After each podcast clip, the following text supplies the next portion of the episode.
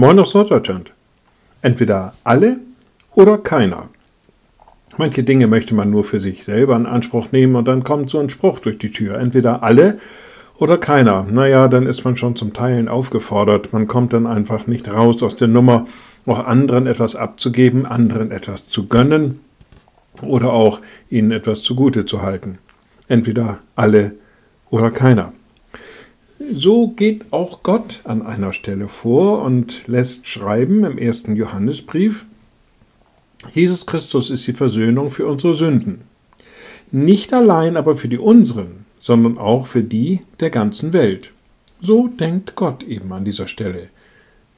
Entweder alle oder keiner. Er hat sich für alle entschieden. Liebe Schwestern und Brüder, ich lade Sie ein zu einem kurzen Gebet und anschließend zu einem gemeinsamen Vater unser. Allmächtiger Gott, guter Vater, du hast uns erlöst, nicht aber uns allein, sondern alle die, die dir nahe sind. Alle Menschen möchtest du zu dir ziehen und gib, dass wir diese allumfassende Gnade für uns auch annehmen und sie auch leben und sie auch gönnen können. Sei uns daran immer wieder nahe.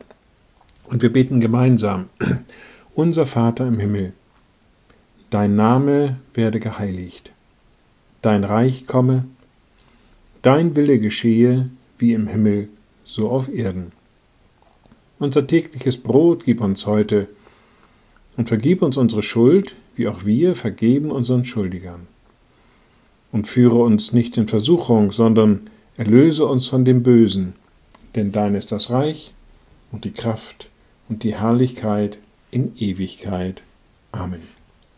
So seid gesegnet bleibt behütet und bleibt gesund. Tschüss.